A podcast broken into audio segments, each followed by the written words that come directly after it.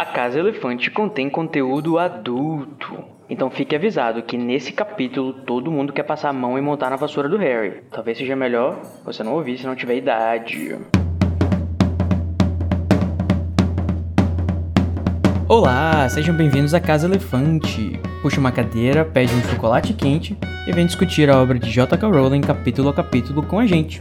Hoje, o 12 capítulo de Harry Potter e o Prisioneiro de Azkaban, o Patrono.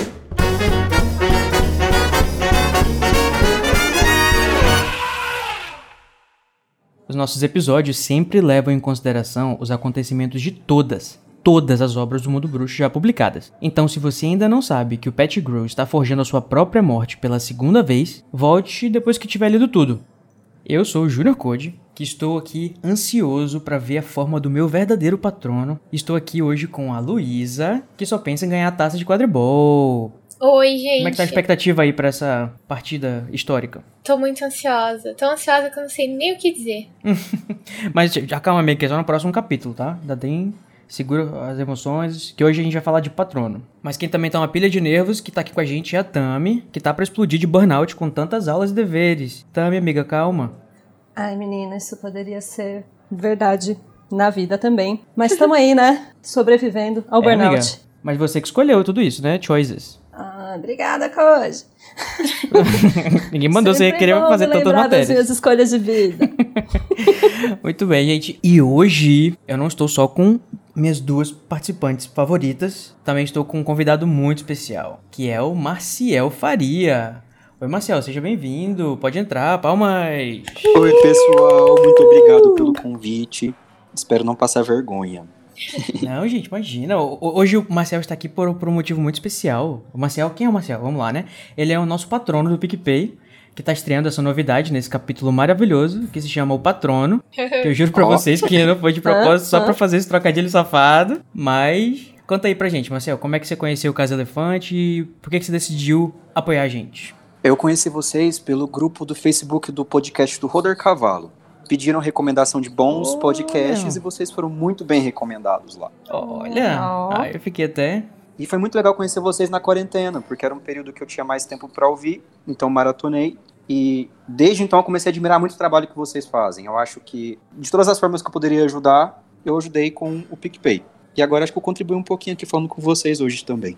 Sim, Ah, seja muito bem-vindo à nossa casa, né? Eu tô aqui com o coração quentinho, acho que eu tô pronto pra conseguir fazer o meu patrono com essas revelações. Mas já, menino. Amiga, vai ter muito trocadilho nesse capítulo, tá? Eu Sinto muito o nosso ouvinte, mas... Inevitável. É, e você também que tá ouvindo a gente pode participar, né, do nosso podcast, porque a gente vai começar a chamar mais, de vez em quando, né, os nossos patronos pra enriquecer aqui o nosso podcast com suas vivências, suas histórias e o seu ponto de vista, né, que é muito importante a gente também saber do que, que vocês que escutam a gente acham da obra e do que a gente fala. Então, se você não quiser participar aqui, que nem o Marcel tá, não esqueçam de participar pelo menos também através das redes sociais, né, através do grupo do Telegram, e a gente se vê por aí, ou por aqui. Então, prepare o seu chocolate, pensa na sua lembrança mais feliz, porque hoje a gente vai falar sobre a pressão de ganhar um campeonato esportivo, o burnout ter várias aulas ao mesmo tempo e o conceito de punitivismo com uma criança de 13 anos. Só coisa leve.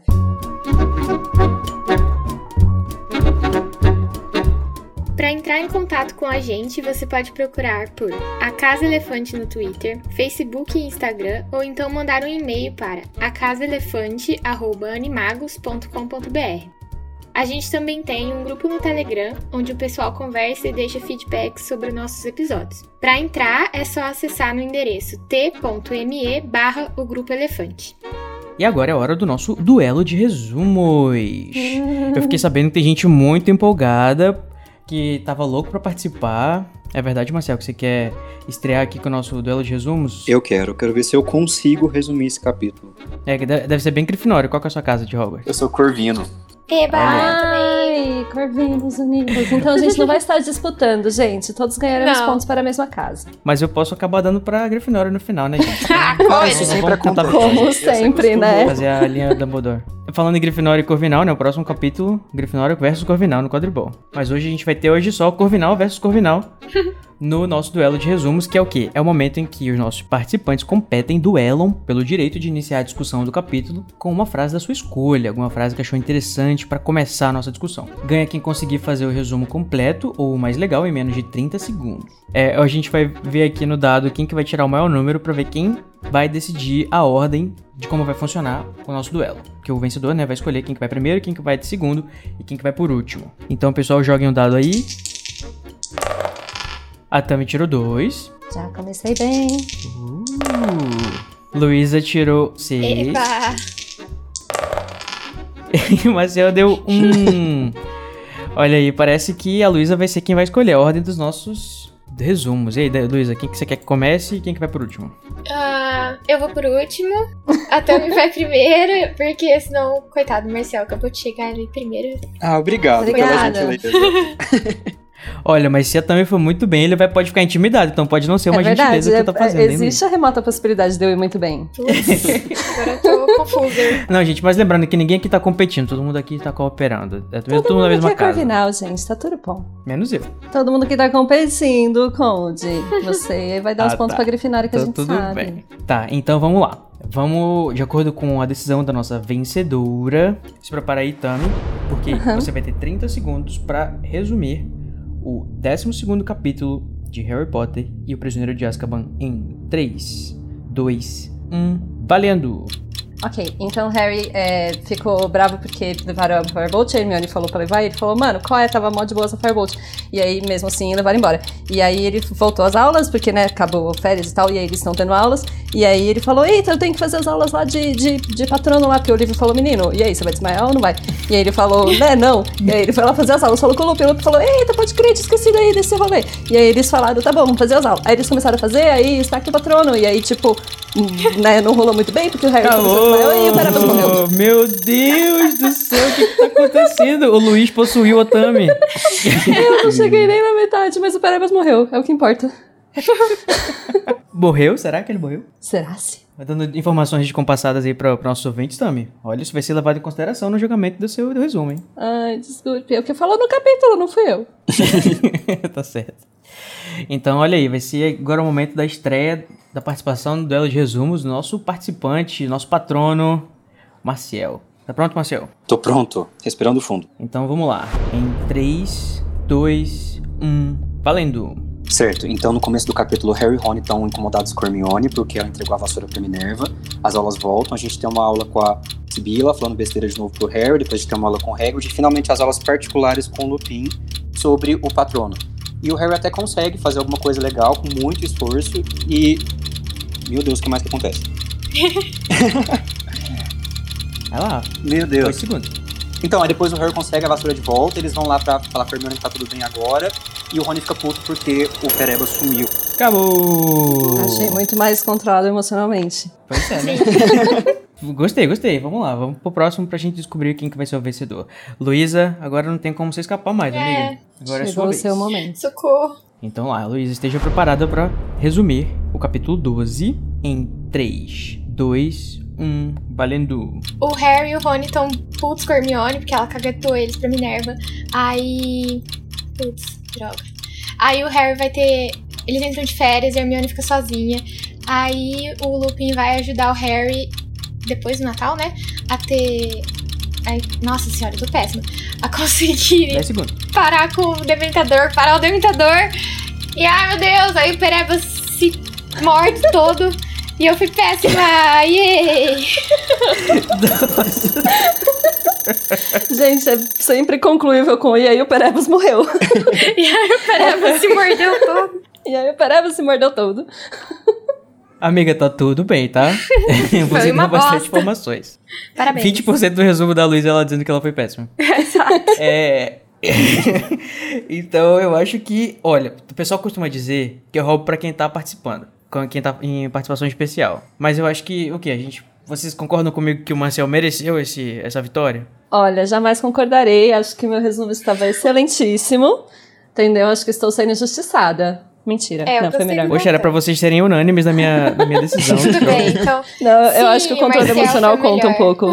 Ok, eu vou, vou levar o Muito obrigado, Luiz. Então, como eu, eu e aí a Luísa e provavelmente o Marcel também concordam, Eu tô quietinho, mas eu me palavras esforcei muito, gente.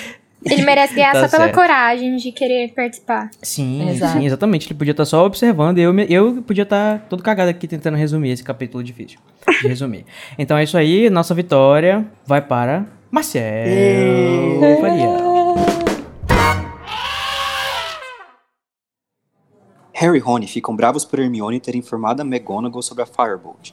As aulas retornam após o Natal. Lupin ensina o feitiço patrono para o Harry se proteger de dementadores. Harry pergunta frequentemente pela sua Firebolt e finalmente a consegue. Harry faz as pazes com Hermione e logo em seguida Rony acha rastros de sangue, que acredita serem de perebas. Sangue de rato no lençol. Que delícia. Ai, credo. Eu quero saber então o que, que o nosso grande vencedor é, escolheu para começar. Olha, eu não escolhi bem uma frase, mas eu escolhi o momento que o Lupin se dispõe a ajudar o Harry com uma questão mais particular do Harry.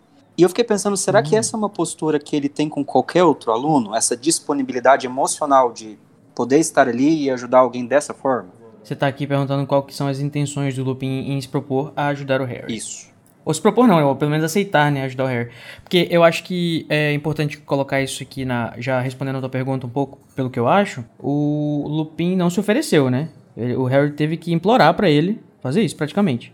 E quando o Harry chegou de novo, depois do Natal, pra falar, e nossas aulas de dementa antidementador, o Lupin ainda fala assim, ah, é mesmo, né? Pois é, quase que eu tinha esquecido, menino. É, eu acho que ele faz um pouco a pêssega. Eu não sei se ele tava, assim, se ele tomaria essa iniciativa.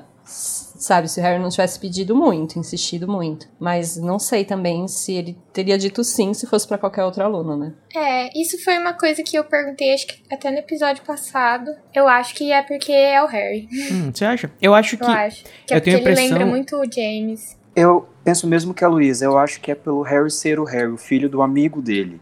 E eu não sei se ele toparia com outras pessoas, talvez com outras casas, eu não tenho ideia. Eu já tenho uma impressão um pouco contrária. Eu acredito que o, o Lupin estava resistente em atender o Harry nessa questão justamente por ele ser o Harry. Eu acho que ele teria mais facilidade de lidar com essa questão, com todas essas questões aí, se fosse outro aluno qualquer que não tivesse uma, sabe, um, um histórico com ele. Porque a gente percebe vários momentos que, conforme o Harry tá fazendo essa. indo e voltando, desmaiando e voltando e tentando e tal, o Lupin tá, tipo, muito desconfortável e muito querendo que isso acabe Uhum. logo. Porque isso traz muita coisa de- nele, sabe? Então, eu acho que assim, com certeza, é, é, a, gente, eu, a gente gosta de imaginar o Lupin, eu acho que dos próximos livros, que ele é mais. tem mais iniciativa pra ajudar e, e participar das coisas e tudo mais, mas eu acho que o Lupin desse livro, é, inclusive no que diz respeito a ajudar com, a, com a, a proteção do Harry na própria Hogwarts, eu acho que ele é um pouco negligente, sim. Eu não sei se ele tá fazendo de má vontade, acho pouco provável que seja má vontade em si, mas ele tem muitas questões pessoais aí que impedem ele de, de, de ou revelar a verdade pro Harry, ou, enfim, é, ajudar a, a, a- a proteger a escola do Sirius direito, porque ele sabe da questão das, das passagens secretas. E ele sabe que eles são animagos, mas ele quer se proteger, porque, ele, como a gente falou no último episódio, ele tem um rabo preso, né? E também, é, eu acho que é, o Lupin ele tá passando, lidando com muitas questões e, por ser o Harry, eu acho que elas ficam mais fortes, não É, todas elas ficam mais evidentes. Eu fico entre, eu fico no- em cima do muro aqui, entre o que vocês dois falaram, porque ao mesmo tempo que eu acho que ele não aceitaria dar aulas particulares para simplesmente qualquer aluno, né? É uma questão para ele e dá pra ver que ele fica reticente, ele fala que, ai, não, eu não sei se eu sou muito expert nisso. Ele vai tentando convencer o Harry de que não é uma boa ideia. E não sei se, né, por ele ser filho do James, ele teria sido um pouco mais enfático, assim, ai não, vou ajudar esse menino aqui, porque, pô, filho do meu amigo.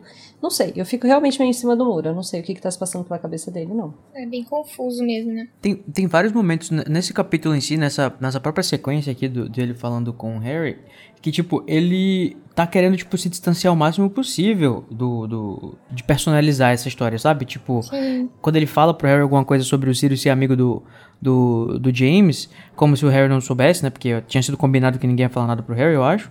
E o Harry fala que ele sabia, só que ele não quer continuar o assunto. Ele, ele, ele faz a, a egípcia e, e não quer. Não, não quer de jeito nenhum falar sobre isso. É que é, são assuntos muito gatilho pra ele, né? Acho que a, a própria cara do Harry deve ser um puta gatilho pro, pro Uhum. Lupin, né? Tipo, de olhar pra ele e imaginar ele com os amigos na época da escola e tal. Acho Uhum. que pra todos eles, todo mundo que chegou a conviver com, com James de alguma forma, é, tem Uhum. essa relação estranha com Harry por causa do visual ser tão semelhante. Sim. Mas eu realmente não sei. Com relação ao que o Cody falou, faz sentido, mas vocês falaram uma coisa que faz sentido também. Ele não, não faria isso por qualquer aluno, né? A carga emocional faz diferença, sim. É, eu não sei Uhum. também, tipo, a- a- da, da benevolência e da disponibilidade do Lupin em relação às coisas. Que, tipo assim, vamos supor que outro aluno tivesse sido perseguido por dementadores. Eu acho que é meio que dever da escola, né? Em si, os professores, né? Ou seja, o Dumbledore, quem quer que seja, dar algum tipo de treinamento pra essa pessoa pra ela poder se proteger. E eu acho que se o Dumbledore tivesse mandado, ele iria fazer. Mas. Enfim, ele, eu não acho que ele tá sendo uma pessoa disponível, assim, sabe? Nem com o Harry, nem com ninguém. Eu fiquei pensando aqui, é que o Dumbledore não manda, né? O Dumbledore ele, ele tem uma noção do que, que tá acontecendo e deixa a criança lá sendo atormentada dessa forma. Ah, Dumbledore Sempre. Tá lá Desde o criando o começo. menino como um pouco para o abate. Larry Burn, né?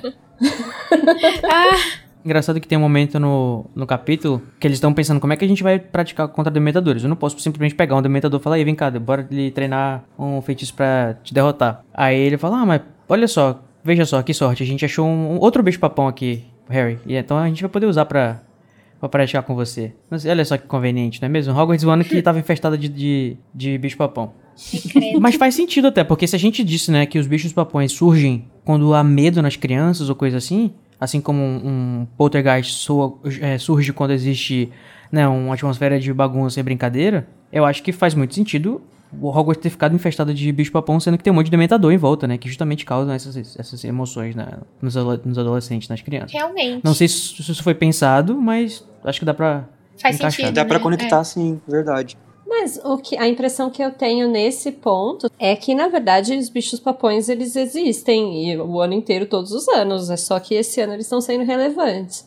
Eu nunca É. tinha pensado que, convenientemente, eles só apareceram agora. É que deve ter outras pessoas que lidam com eles ao longo da vida. E dessa vez falaram, oh, eles vão ser úteis, É cata verdade. um deles aí. É, e tipo, da- às vezes você pode ter um acesso, você pode ter um contato com o bicho papão e nem saber que ele é bicho papão. Né?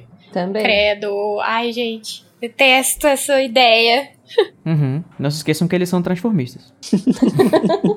Como diz a, a, a, a Lia Wyler. Que, inclusive, poxa, a gente falou tão bem da Lia nos últimos, nos últimos capítulos, né? Por que, que eu fui trazer isso? Mas sobre o, o fato de eles usarem bicho papão pra essa aula contra os dementadores, eu, né, como sou uma pessoa muito nerd, fico pensando nessas coisas. Eu adoro os mistérios da magia e tal. Eu digo até que se eu fosse trabalhar no mundo mágico, né, se eu, sei lá, fosse bruxo, provavelmente ia trabalhar no departamento de mistérios. Eu me amarro nessas coisas, enfim, que ninguém desvenda ou é difícil de, de pensar. Porque, por exemplo, por- eu fico me perguntando, se os bichos papões, é o plural de bicho papão, né? Bicho papão, bichos papões, Bicho Enfim. papões. Não sei. o bicho papão, quando ele tem essa. A partir do momento que ele se transforma numa criatura, que ele tá tentando né, imitar o medo da pessoa, ele automaticamente ganha as propriedades mágicas daquela coisa. Tipo assim, se ele se transforma num bruxo, se ele se transforma no Voldemort, ele vai ter o poder do Voldemort? Ou se ele se transforma no Dementador, ele vai ter a, a capacidade de causar de- é, é, desespero e, e dar o beijo de repente? Ou isso vocês acham que não? Isso acontece com o Harry porque é uma coisa que, que a própria mente do Harry tá fazendo com ele. Ai, olha, eu não sei, mas essa é uma boa pergunta e que eu até fiquei me fazendo quando eu reli esse capítulo. Até porque, tipo, quando o Harry abre lá o baú, sai o Dementador, ele sente todas essas coisas.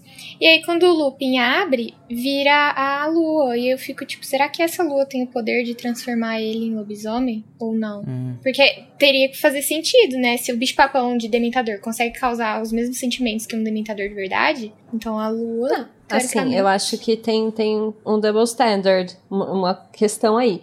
Porque ao mesmo tempo que eu acho que, sim, o, o, o bicho-papão se transforma em criaturas mágicas e necessariamente se transforma. Então eu acho que ele se transforma num dementador. Se ele se transformasse na lua ali na sala, ele ia esmagar todas as crianças. A lua é muito grande. Amei. Então, de fato, ele não vira a lua. Eu Aham. acho que ele vira uma projeção. É, mas assim, e também tem a questão, Luísa, que eu não sei se é a lua em si que faz o. o, o- É, também não sei. É verdade. Se faz ele virar lobisomem, né? É, eu acho que tem todo um fenômeno astrológico, uma coisa astronômica, enfim. E tipo, precisava também ser uma sexta-feira, não? Não é só na, nas sextas de lua cheia ou, isso- ou- ou é todas as, todas as noites de lua cheia no universo de Harry Potter? Eu acho que é na noite de lua Não cheia sei. só. É, eu acho que é na noite. Acho que esse- essa tradição de só ser sexta-feira é no Brasil só, né? Eu Na- não vou na falar dessa tradição. Eu não tenho dados. Vocês não sabem. Vocês não, vocês não conhecem a história da sexta-feira de lua cheia? Não, Então deve ser alguma lenda regional aqui, gente. pode ser. Eu sei que tem a ver com a sexta-feira 13. Sexta-feira tem uma coisa de ser amaldiçoada, né? Alguma coisa assim, mas eu não sabia mesmo. Pode ser alguma coisa regional, sim. É, Eu sei que tem uma, uma versão regional do lobisomem aqui na Amazônia, na, na- nossas lendas, enfim, típicas. Mas e o que, que você acha, Marcelo? Você acha que o bicho-papão se transforma e ganha as propriedades da, do que ele se transforma ou é só aparência mesmo? Eu fiquei Você pensando. acha que é possível uma pessoa causar em si mesmo a reação que o, que o, que o Dementador causa no Harry quando ele tá praticando? Sim, eu sinto que sim. Tanto que eu fiquei pensando a respeito disso quando eu tava relendo o capítulo. E eu acho que foi muito mais um exercício do Lupin ver se o Harry conseguia pensar numa situação de medo extremo do que de fato enfrentar um dementador. É, ele até fala que a questão do medo do Harry é ai, que você é muito maduro porque o seu maior medo é o medo em si. Uhum, isso, eu ia até voltar aí também, é, também, porque eu acho que essa é a questão, né? O Harry, quando ele vê o Dementador, ele não tá só tendo medo do Dementador da criatura, e sim do efeito que ele causa nele. Uhum, Mas é. e- o, o Dementador causa todos os efeitos nele. Ele Aham. desmaia, ele sente. Agora, será que ele seria capaz de dar um beijo? Então, é isso que eu acho. Eu, particularmente, acho que aquele bicho-papão não tem. Ele não é capaz de, de, de fazer as coisas que o Dementador faz. Absolutamente. Eu acho que ele não consegue. Eu acho que o Harry, por ter essa experiência com os Dementadores, ele olhou pra aquela coisa que é muito realista e tudo aquele desespero, tudo aquilo aconteceu dentro da cabeça dele, sabe? Uhum. Ah, eu acho que é muito difícil ser só sugestionabilidade nesse caso. Eles devem. O, o, o, bicho-papão deve ter algum tipo de propriedade mágica que simule, ainda que ele não se transforme num dementador de fato, e que simule os efeitos. Porque se for, eles são umas criaturas mais fortes do que existem no, no mundo bruxo, né? Porque eles conseguem copiar as propriedades de qualquer coisa, pô. Mas não é por opção, né? É meio que um gênio da lâmpada, assim. Você pode fazer tudo o que você quiser do mundo se alguém mandar. Ou, né? Ou se alguém não. É tudo que a pessoa não quiser, né? Mas aí então, se a gente levar pra esse lado de que, tipo, meio que o Harry imaginou, bem entre aspas, né? Essas coisas, então ele não ouviu de verdade o pai dele entrando na frente da. Tipo, tentando salvar a Lilian. Não ouviu o Voldemort, tipo, gargalhando. Ele imaginou. Pois é, eu acho que os efeitos que o, o bicho-papão causa são muito fortes pra ser só sugestionabilidade. Até porque, mais pra frente, quando o Draco, né, vestido de dementador, aparece, ele também podia se sentir fraco e desmaiar de novo. Placebo Ah, dos mas ele tava dementadores. preparado. né? É, mas os efeitos são reais. Os efeitos da o ar sendo sugado, a felicidade sumindo, acontecem mesmo com o bicho-papão. Mas a questão é que, assim, o, o Harry, quando ele olha pro Dementador, ele sente medo por causa da imagem dele. E é o medo que causa tudo isso, né? Tipo, é o medo que faz o Harry ficar desesperado, o Harry desmaiar, o, o Lupin ficar, enfim... É, tipo, então, eu acho que só pelo fato de ele se transformar é, é, num Dementador, o, ele vai inspirar o- esse medo. Mas, Mas é- eu- ele inspira esse medo, mas eu ainda acho que tem alguma propriedade mágica que o bicho-papão consegue reproduzir Uhum. de realmente causar esse medo todo nele, né? Eu acho que não existe uma resposta, tipo, né, clara, específica, mas a gente pode continuar essa discussão, né, nos nossos canais de discussão. Fala pra gente o que vocês acham. Então vamos, vamos seguindo porque a gente ainda precisa descobrir, né, como que faz esse bendito patrono pra eliminar, iluminar os, os dementadores. Deus te ilumine com um expecto patrono. Pra falar mais desse patrono, né, o que que é isso? No, no caso não é, não estamos falando do Marcel, e sim do patrono mesmo.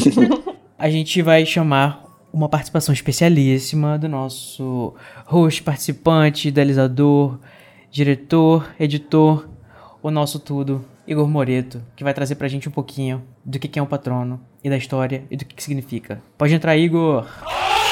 Oi, pessoal! Tudo bom com vocês? Desculpa estar interrompendo aqui o podcast da Casa Elefante dessa semana, mas é que o pessoal pediu, né? Então, quando o pessoal pede, eu venho. E eu vou falar sobre os patronos. O patrono, do latim, eu espero, desejo, um guardião ou protetor.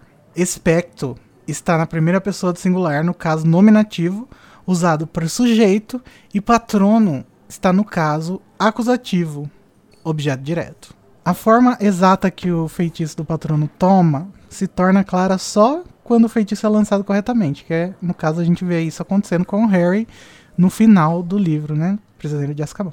O patrono é um dos mais poderosos e difíceis feitiços conhecidos pelo mundo bruxo e também pode ser usado como mensageiro entre bruxos. A gente vê isso acontecendo nos livros algumas vezes, mas nos filmes acontece pela primeira vez no sétimo, no meio do casamento do Bill, o Gui e a Fleur, que o patrono do Kingsley chega lá avisando que o ministro morreu. Faleceu. Poxa.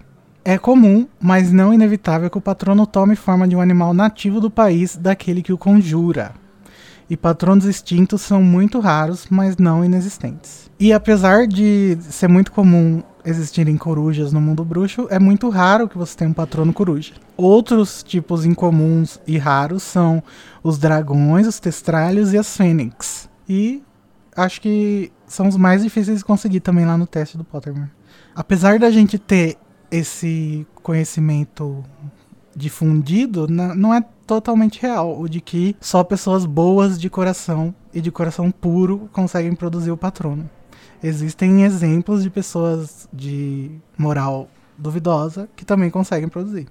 Sobre a questão da forma do patrono, o bruxo pesquisador de feitiços, professor Catullus Spangle, estabeleceu certos princípios que são consideravelmente aceitos como verdade. Ele escreveu: É evidente que um humano, quando confrontado com tal desumano mal que é o dementador, deve recorrer a recursos que ele ou ela pode jamais ter precisado, e o patrono é o seu secreto desperto, dormente até ser necessário, mas que deve ser trazido à luz. O patrono, afirma o Spangle, representa aquilo que está escondido, desconhecido, mas necessário dentro da personalidade. Ele continua: eu estou firmemente convicto que tal patrono é um indicador de obsessão ou excentricidade. Pode ser um bruxo que não seja capaz de esconder sua essência na vida cotidiana e que pode, de fato, exibir tendências que outros preferem esconder. Qualquer que seja a forma de seu patrono, é aconselhável demonstrar respeito e, ocasionalmente, cuidado com um bruxo ou bruxa que produz um patrono de sua escolha. Ou seja, os bruxos que produzem o que querem, eles são pica da galáxias, né? Lacrou. Mas são só essas informações que eu tinha para trazer do patrono. Bom resto de episódio para vocês, gente. Beijos! Olha só, então dá para você controlar a forma do seu patrono, gente. Olha só, novidades, eu não sabia disso. Eu sabia que tava para você esconder, mas mudar a forma para o que você quer. Voluntariamente? Mas parece que Muito é louco. raro e é estranho. E necessariamente me remete a Umbridge, porque ela, o animal interno dela é um gato. Eu acho isso meio estranho. Só se for um gato bem Verdade, Pode cuzão. ser que não seja, né? Porque, tipo, ela não tem nada a ver com a Minerva, Uhum. que também é um gato. Eu Mas- acho que deve ser um sapo. Mas é, tem dois, os dois trechos que falam da Umbridge tem muito a ver, assim. Porque eu acho que ela é a única bruxa péssima, né, que a gente vê na saga conjurando um patrono. E não só ela tem a ver com obsessão, quanto ela é de caráter duvidoso e mesmo assim faz. E eu lembro que diz em algum lugar, eu não vou saber agora, de repente nossa produção consegue achar, que a Umbridge estava conseguindo manter o patrono dela aceso lá, na, lá no quinto livro, na- no sétimo livro, para repelir os dementadores, porque ela estava usando o colar de Slytherin. Isso estava dando uma, um senso de, de, de importância e de confiança para ela muito grande. Ai, não sei se faz sentido. Porque, É, tipo, são, é- são duas- informações oficiais, eu só não duas sei de são, mas sim, sim, sim. Mas são duas coisas muito péssimas juntas. A Umbridge e a Horcrux, sabe? As Aham. duas juntas combinadas formam um patrono. É, eu nunca entendi, pra falar a verdade, muito bem essa questão de bruxos das trevas, né? Primeiro que a gente já tá classificando uma pessoa como um bruxo das trevas, não ser capaz de, de produzir um patrono. Eu acho isso um pouco moralista. Porque eu também acho. Eu acho que isso é muito reducionista também. Da, tipo assim, existem bruxos das trevas, existem pessoas que não são bruxos das trevas. É, e nada impede um bruxo das trevas de ter pensamentos felizes, né? Exato, Uhum. esse é o ponto. Uhum. Assim como a Cambridge, né? eu Provavelmente deve estar deve estar tendo um pensamento feliz dela, torturando alguém, talvez, mas Sim, aí. eu, eu Uhum. acho que a Umbridge estava muito satisfeita com ela mesma, com tudo que estava acontecendo. dizer. É, porque aí entra essa questão de ela achar que ela tá muito certa, né? Ela ter essa, ela achar que ela tá dentro de uma moral muito boa e ela tá fazendo uma bondade pelo mundo. É, exatamente, porque isso é muito pessoal, né? Tem muita gente que tá fazendo coisa ruim achando que tá fazendo coisa boa. E isso pode ser interpretado como uma coisa boa dependendo de um determinado contexto. Mas acho que essa questão do, do- do- da Umbridge e, e a gente pode deixar um pouco mais pra frente. Mas eu acho interessante que, que isso a- a- foi mencionado porque também tem aquela outra questão, né? Que dizem que um bruxo das trevas, novamente, bruxo das trevas, que tentar fazer um patrono vai sair vermes que vão comer ele, alguma coisa assim. Que, tipo, provavelmente ele tá fazendo isso pensando em alguma coisa que é feliz pra ele, mas que não é. Mas não foi o que aconteceu com a Umbridge, né, no caso. Pois é, É. eu acho isso realmente esquisito. Eu acho esquisito. E eu acho esquisito a ideia de que um feitiço reconhece quem é puro de coração ou não. É, o que, que define Uhum. isso? Até que ponto que uma pessoa é pura? Não sei, eu acho o conceito todo Uhum. meio muito esquisito. É, mas não vamos esquecer, tipo assim, alguém falou que é moralista, né? De fato, é porque a gente tá falando de uma obra pra criança que tem uma certa ou uma certa responsabilidade, vamos dizer assim, com passar uma moral ou um valor de, né, de, de bondade versus maldade, não sei o que e tal. Uhum. É, Eu acho que são, são aspectos de patrono que eu não tinha parado pra pensar. Quando eu falei que bruxos das trevas podem ter boas memórias, né? Tipo, pensamentos felizes, eu lembrei de que no Peter Pan, na história, pra você conseguir voar, você precisa de pó de fada e pensamentos felizes. O Capitão Gancho, ele consegue voar. E aí, quando ele tá voando, ele fala pensamentos felizes, estri- estripar pessoas, uns negócios assim. E ele consegue voar. É, então, mas é porque é, isso, assim, eu acho que é, é um ponto muito delicado. Eu entendo o que você falou, Koji, faz sentido, claro, que é uma obra infantil, então tem algum tipo de moral, né? A gente sabe que essa obra toda é dual, né? Bem versus mal. Mas querendo ou não, eu acho que um, um, um feitiço determinar se a pessoa é pura de coração ou não é pesado um pouco. Uhum. Até porque nós sabemos que a Umbridge não é, né? Exato. E há muitas controvérsias sobre outras pessoas que têm patronos também que conseguem produzir. E outras pessoas que são puras de coração, provavelmente, E o como o Hagrid Hagrid, não, não que não consegue. consegue. Aliás, eu fico muito curioso o que seria né? o patrono do Hagrid. Né? Seria um hipogrifo. Eu acho que essa é uma criatura bem. bem perigosa, mas que é uma cromântola, Seria vários bichos. Sabe? Uma, uma coisa Aham. muito zoada. Pois é, mas eu gostei espe- especialmente desse áudio que o Igor mandou pra gente, dessa questão que fala sobre o formato da- do patrono, né? Porque a gente tava inclusive discutindo sobre isso, é sobre como é que funciona essa dinâmica de o que, que é o animal que o seu patrono vai se transformar, né? A gente tem, por exemplo, é, o Harry, que tem um patrono que a gente vai descobrir mais lá pra frente, que é um veado, um Servo. um Cervo. cervo. Aí o viado é mais legal. É um viado que é obviamente baseado no pai dele. E tem um viado que é baseado ou que baseou na, na corça da Lily. Eu sempre achei muito interessante a ideia do da pessoa ter uma espécie de representação animal ou algum animal que, enfim, né, represente as características dele. E isso tem, por exemplo, por isso que sou muito fã também de, de His Dark Materials, né? As Fronteiras do Universo, que tem os Demons, que são, assim como o Patronus também é uma versão, sei lá, uma espécie de, de representação do eu, do bruxo, do, da pessoa. Eu gosto muito também de Irmão Urso, né? O filme da Disney, que tem os totens lá. Tem uma questão também que cada, cada pessoa da tribo recebe uma espécie de, de animal que vai ser, sei lá, o que ele tem que fazer pra poder ter sucesso na vida e tal. Você vai tentar fazer, copiar aquele animal, aquelas coisas que aquele animal tem. Eu acho muito legal é, essa, essa, é, como funciona isso do mundo de Harry Potter. Mas isso me traz muitas perguntas também. Como, por exemplo, se o, o animal, de fato, ele representa o que o bruxo é, ou, em alguns casos raros, o que o bruxo quer passar, o que que acontece daqueles bruxos que têm patrões que são baseados em outras pessoas, claramente?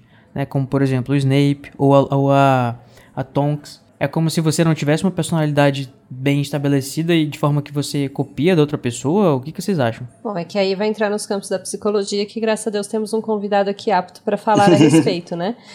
Olha. Mas eu acho Verdade. que tem. é, o texto fala essencialmente sobre essa questão do self, de é, essa força que você precisa tirar, né, assim, para se defender de um negócio tão desumano quanto o dementador, tá num lugar que você desconhece. E ela sai, seria meio que uma representação da sua bondade inconsciente. Assim, então ela sai meio que involuntária. Por isso que eu acho até estranho que algumas pessoas consigam escolher, né? Mas enfim, sendo assim, não tem muito uma questão de ter ou não personalidade, é de onde você tira suas forças. E se você tira suas forças do amor de alguém, isso representado pelo animal do outro, sabe assim? Uhum. Isso faz muito mais sentido quando a gente pensa no patrono do Harry, porque o do Harry é o mesmo do pai dele. O pai dele, a gente já sabe que ele era meio cuzão, né? Uhum. Então, é baseado no amor que ele tinha pelos pais, né? Uhum. E o pai dele provavelmente é baseado no da mãe, no caso da, Sim, da, uhum. da Lily, né? É. Ou de repente não, de repente o- eles tipo são tão compatíveis que eles são até compatíveis nesse sentido, né? Nesse sentido de um ser um, um, um veado e outro ser uma corça. A gente até tava discutindo isso no, no grupo essa semana, e a Larissa disse que, tipo, é, é possível que os patronos do, do, do- da Lily e do James nem fossem um baseado no do outro, né? Porque, por exemplo, você tem o, o patrono do Snape, que é uma corça, né? E é o mesmo, inclusive gênero, né? O mesmo sexo do patrono da Lily. Que o Snape tá fazendo baseado na Lily. Então, se fosse o James também, provavelmente o James também seria uma corça. Não seria um viado. É. E, tipo, não faria sentido, por exemplo, se o patrono do Snape fosse imitar a, a, a corça da Lily fosse ficar masculino, ia virar o patrono do, do Thiago. Já pensou o Snape com o patrono do Thiago? Ia ser horrível. Ele nunca ia, Pois ele é. nunca ia se perdoar. Tem também a ver o, o patrono do Rony e da Hermione, que da Hermione é uma lontra, e o do Rony eu não lembro o que, que é, mas é um bicho que É um persegue cachorro. lontras. É um terrier, é um fox terrier. Não tem- A questão do gênero, não sei se faz muita diferença. Faz diferença o, o, o de onde a pessoa tira de dentro dela a força pra criar a coisa mais feliz que ela consegue pensar. Uhum. Uhum. E dessa forma eu fiquei. pre- Eu, eu acho que eu fiquei preso ainda. Não uma ideia de escolher o patrono, porque me pareceu muito que algumas pessoas distorcem o patrono. É. É, Eu não sei se ela nega a, a própria essência, o que, que ela tenta trazer aí. Mas eu tô me questionando sobre a efetividade de um patrono desses. Mas sabe uma coisa que uma pessoa que podia muito bem, assim, mudar de repente a forma do patrono, porque isso é muito é, vantajoso pra si, é o próprio o, o Snape também, né, de repente, e mais o Lupin, né? Porque o Lupin quando ele inclusive faz o patrono, ele faz de propósito que o patrono não tenha forma, porque ele não quer gerar suspeitas. E o patrono do Lupin é um lobo. Gente, tipo, tem uma coisa mais, existe alguma coisa que não seja lupina sobre esse essa pessoa? Talvez seja por isso que ele não falou que o patrono, tipo, não falou direto pro Harry que o patrono assume a forma de um animal. Não sei, agora eu Uhum. fiquei pensando É nisso. que ele não fala, né? É, ele não fala. Ele só diz assim, ah, vai ter uma forma específica e vai ter um, um negócio. Fica fazendo misterioso. Porque se- É, porque se ele fosse falar, né, o Harry diz assim, ah, é, bacana, e qual que é o seu? É, verdade. Pode ser por isso que ele não o mínimo fala. que ele conseguiu se preservar nessa aula. É. O senso de autopreservação do Lupin tá lá em cima, né, nesse, nesse, nesse livro. Pois é, ele deve estar pisando em ovos, né, Pra fazer toda essa aula com o Harry e não revelar nada que ele não pode revelar. Uhum, Ou que ele não quer. Ou que ele não quer. Tan, tan, tan. E pensando assim, tipo, por que, que o dele é um lobo se o patrono vem de um- uma coisa muito, tipo, profunda do seu ser, que é uma coisa boa, né? Verdade, né? Também, Pois tipo, é, geralmente eu não- se... Como que a questão da, da lupinidade, né, da... Eu não sei qual que é o adjetivo pra lobo, mas... é, a, a lupécia dele, sei lá. A Lupécia, ela acho que não é, amigo. Não deve ser isso. Mas como que isso, isso gera. Isso é tão ruim que é o maior medo dele, no caso a lua, né? Mas ao mesmo tempo é a maior felicidade dele, que é o patrono. É. Mas aí então, não tem a ver necessariamente, tem a ver com o seu. O que eu entendi é que tem a ver com o seu lugar de maior conforto, assim, não conforto no sentido de confortável, no sentido de onde você se sente mais pleno emocionalmente e forte, exatamente. Uhum. Então, talvez isso represente isso pra ele, né? Ele se sente forte, ele se sente maior quando ele tá transformado, talvez. Pode ser. Eu acho que sabe o que pode ser. Ó, eu não sei se eu tô inventando coisa, mas acho que, que casa. Porque assim, ó, eu acho que é uma coisa muito, muito bonita que os amigos dele, né, justamente com o objetivo de ajudar ele, se transformaram em animagos. Sim, eu ia falar ele isso agora. brincando e, e- e participando, e tipo assim, passava a noite com os amigos e transformado e tudo mais. E talvez isso seja o que dá essa, esse Uhum. Que faz saúde no coração. ele. É, Uhum. certeza que é isso. Pensando agora. Que loucura. E é o maior medo dele e também é o maior fonte de força. A maior saudade. Mas não vamos esquecer também, né, que no áudio que o Igor falou, o patrão também é associado à obsessão, né? Então alguma coisa que, de repente, você não consegue parar de pensar naquilo, traz aquilo com você o tempo todo. Então acho que pode ser, né? Se ele é todo, todo mês ele tem um lembrete de que ele é um lobisomem e é, a vida dele deve ser pautada sobre isso. É. E, inclusive, eu fiquei pensando nessa questão de obsessão, ou algo que a gente falaria depois, que é sobre a Hermione e os estudos dela. Mas que na psicanálise a gente faz uma distinção entre obsessão e satisfação. Não tem prazer quando a gente fala de uma obsessão. Não tem uma escolha.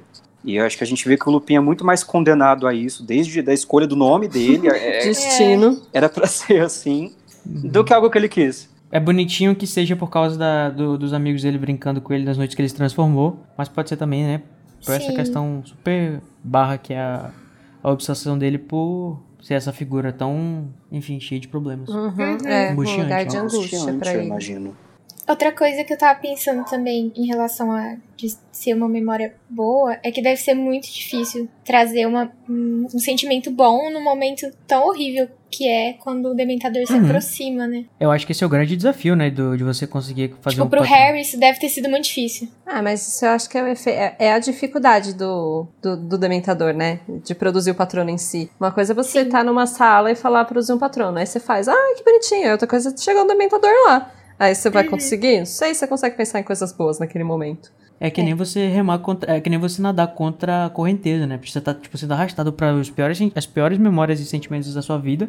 E você tem que buscar a melhor memória no meio dessa, desse mar de desespero e, e- e- enfim. E tem uma coisa simbólica aí também, né? Assim, quando você tá se afundando, até pensando na, na alegoria, né, dos dementadores de depressão, quando você tá num momento mais baixo, psicologicamente, assim, mais fundo, tentar lembrar de coisas boas. Vamos ver se isso é possível. E aí, é- esse exercício aí pode estar relacionado com o que a autora queria É, o passar. problema né? é que às vezes não é nem quimicamente possível, né? Tipo, você não tem nem como... Mas esse é o- eu acho que esse é o ponto que ela queria passar, assim. O, o desafio que é isso ser possível. Aham. né? Uhum. Eu compreendi dessa forma também, da pessoa conseguir encontrar recursos internos numa hora dessas. Eu lembro, por exemplo, no quinto livro, não, não vou me demorar muito porque a gente já tá falando muito sobre outros livros que ainda vão chegar lá pra frente, mas tem um momento que o Harry tá lá na Rua dos Alfeneiros e o Dementador já chegando perto, ele não ouviu, sobre- ele não ouviu dos amigos dele o verão inteiro. E ele tá muito puto com todo mundo. E o, Harry, e o Voldemort tá na cabeça dele e tudo mais. E quando o, Dementador tá chegando lá perto do, do, do Dudley, né? E vem chegando com ele,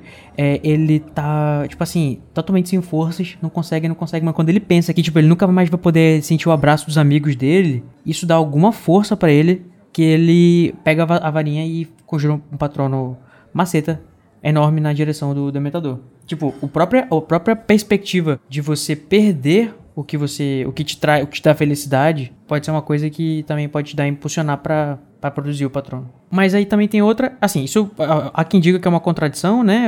Você nadar contra a correnteza, mas outra coisa que pode ser considerada uma, uma contradição é o fato de. Eu acho que até foi, foi você, Luiz, no último capítulo que a gente participou junto, você disse que não fazia muito sentido pra ti é o fato do dementador ser afastado pelo patrono. Porque se ele se alimenta de memórias boas, Sim. o patrono é um prato cheio pra ele, né? É, pra mim isso nunca vai fazer. Tipo, fez sentido, porque eu lembro que a Tami explicou. Mas toda vez que eu paro pra pensar, eu fico tipo, mano, é muito esquisito Eu não isso. lembro o que, que eu falei, então eu vou falar de novo, porque é o que eu penso sobre isso. É, o dementador, o, o patrono não funciona, ele não repele o dementador, ele é um escudo. E aí, por, ele, então ele entra entre você, que conjurou, e o dementador. E aí, como ele não é afetado pelo dementador, ele consegue afastar o dementador de você. Sim. Mas ele funciona na prática como um escudo, não como uma arma. Uhum.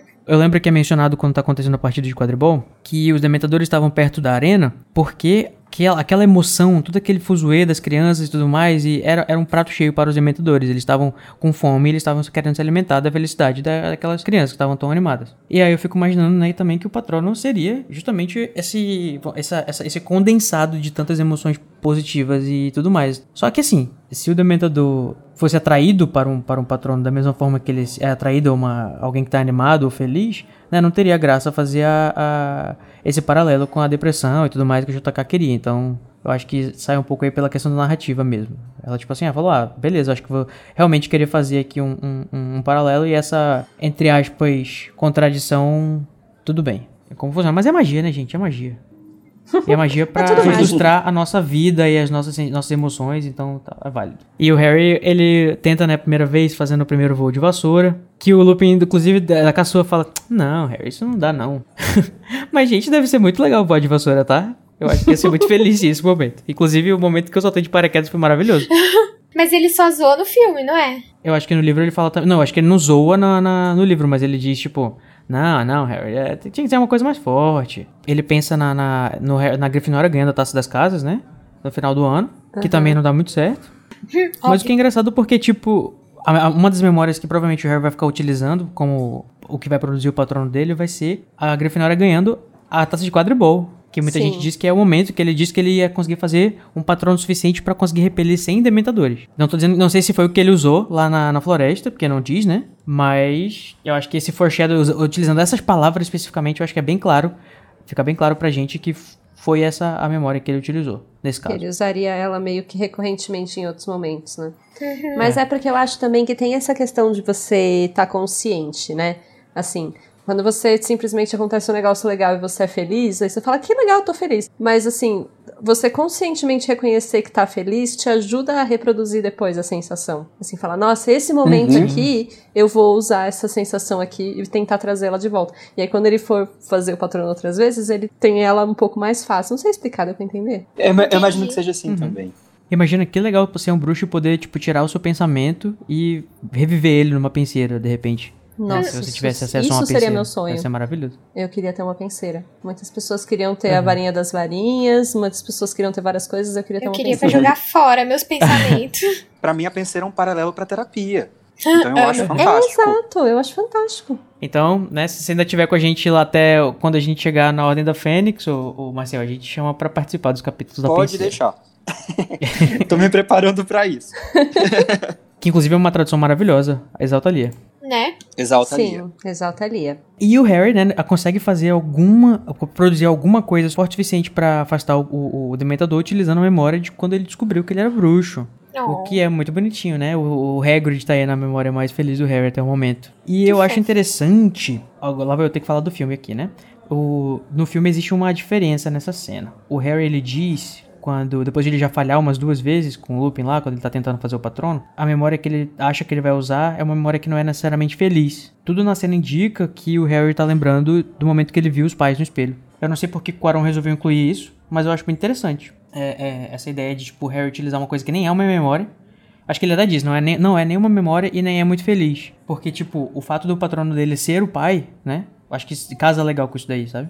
Na verdade, ele não fala, ele não chega a citar o espelho. Ele só fala que ele tá ouvindo os pais dele conversando com ele, falando, tipo, só Uhum. falando. Mas faz sentido, porque daí, de novo, a gente volta pro mundo interno dele, né?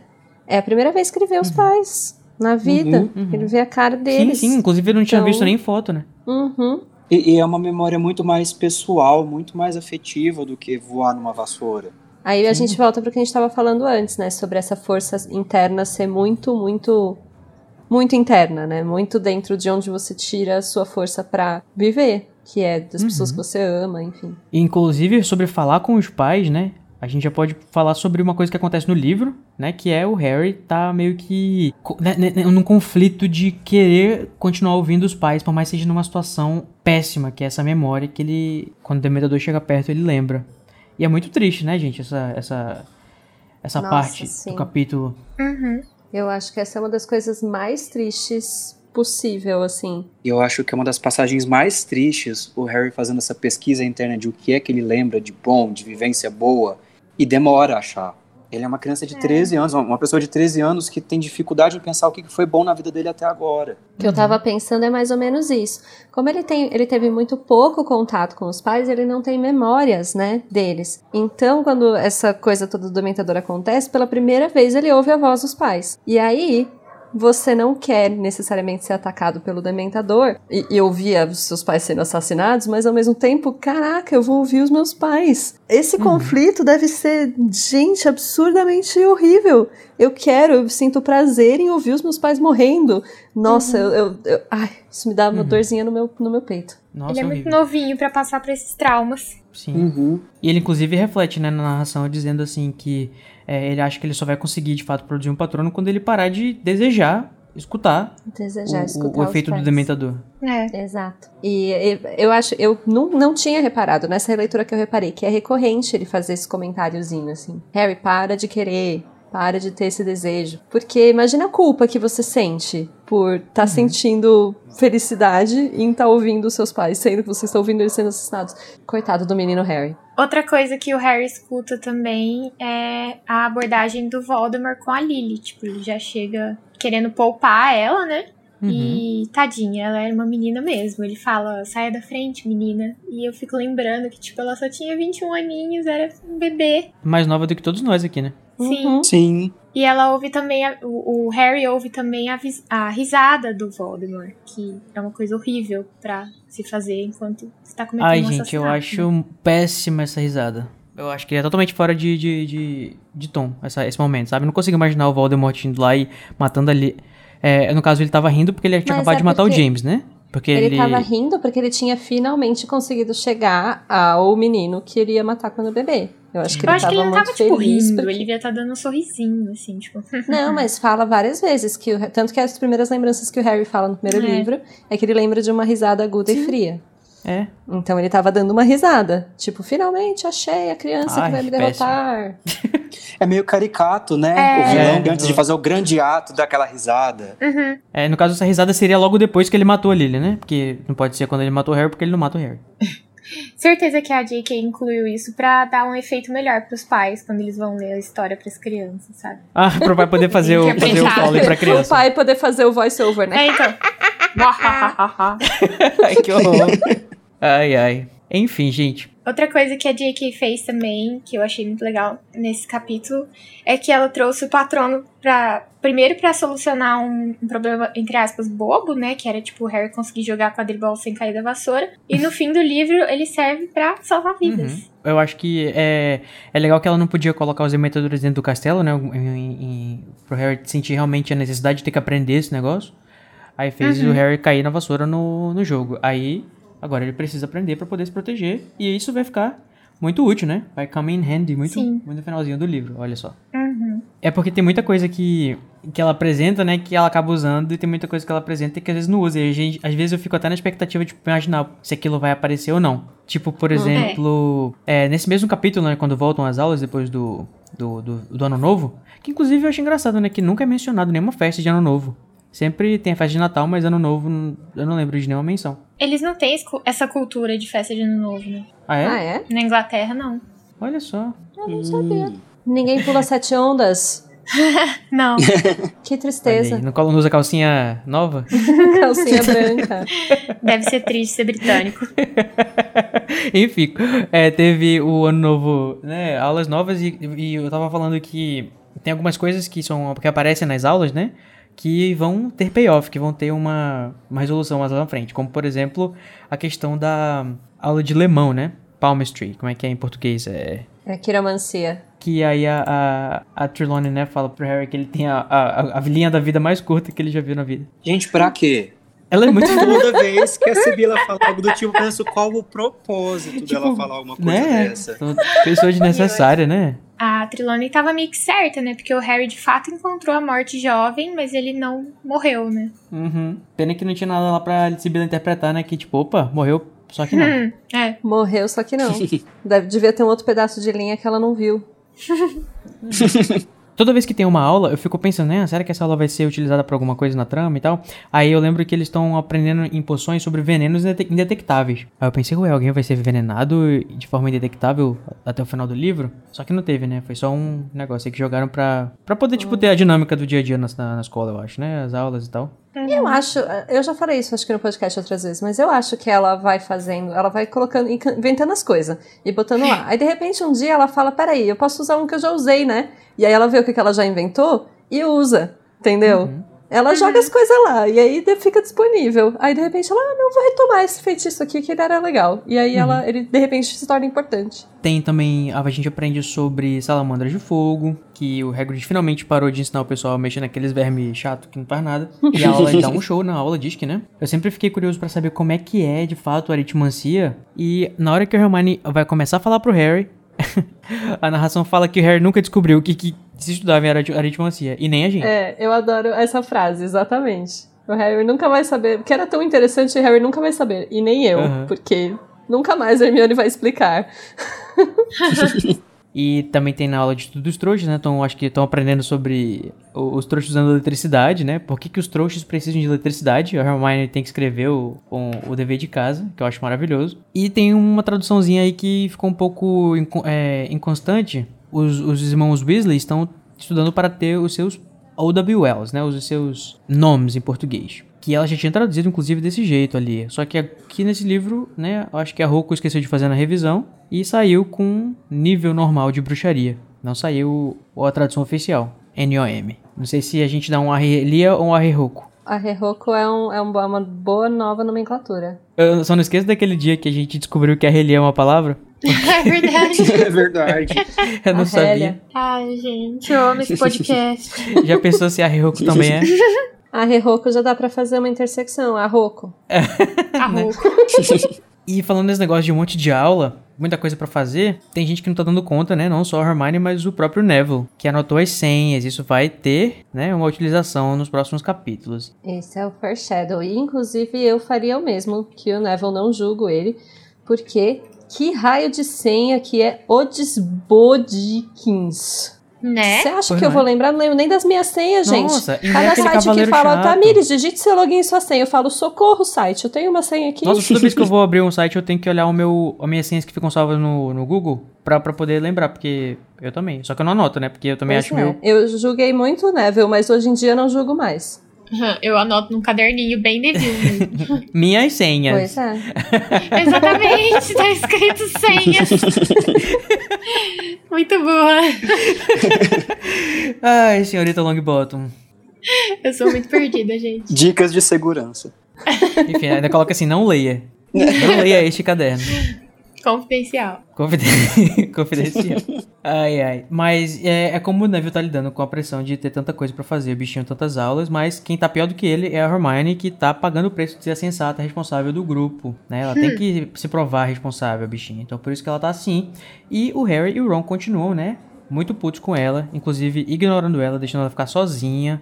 E qualquer chance que eles têm, eles ficam punindo ela porque ela caguetou eles pra Minerva. Muito sensata, inclusive, Então, eu, eu justamente acho que eu tenho sido maldosa com Hermione ao longo destes episódios de, de prisioneiro, porque eu acho assim que ela tá muito chata, mas chega nesse ponto aqui, é o ponto que eu começo a passar o pano pra ela, porque eu começo a perceber o quanto essa menina está fazendo de coisas, o quanto ela tem pra fazer e ela está surtando. Chama eh, esse este livro, se fosse da perspectiva da Hermione, chamaria Hermione a síndrome de burnout. Porque, coitada, gente.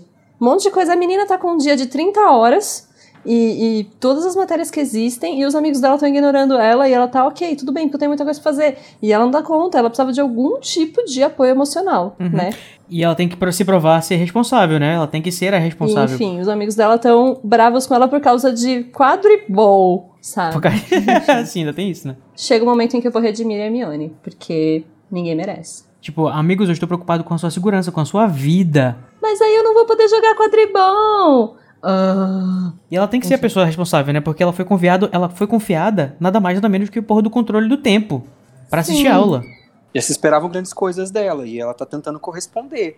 Mas vamos com aquele, Então. né? Vamos aqui rapidinho só não esquecer que esse todo esse esse monte de aula e tudo mais são escolhas que ela fez, né? Tudo isso foi auto-infligido porque ela a- a- talvez ela tenha mordido um pouquinho mais do que ela consegue mastigar. É o que o próprio Hagrid fala. Ela realmente pegou muito mais coisa do que ela dava conta. Ela achou que daria conta e não tá dando. Só que aqui que ela tá vendo que não tá dando e o emocional dela não tá dando conta. Uhum. Porque ela tá assim, descobrindo, é- né? como eu falei, ela tá realmente ficando muito chata nesse livro, e eu mencionei isso algumas vezes. Mas quando chega aqui é que dá pra perceber que não é muito voluntária a chatice dela. Ela tá realmente É. muito mais sem paciência, muito mais snappy, Sobrecarregado, sabe? né? É. Então, e eu fiquei pensando também de novo numa questão de psicologia e de psicanálise, que a gente tem um conceito que chama voracidade.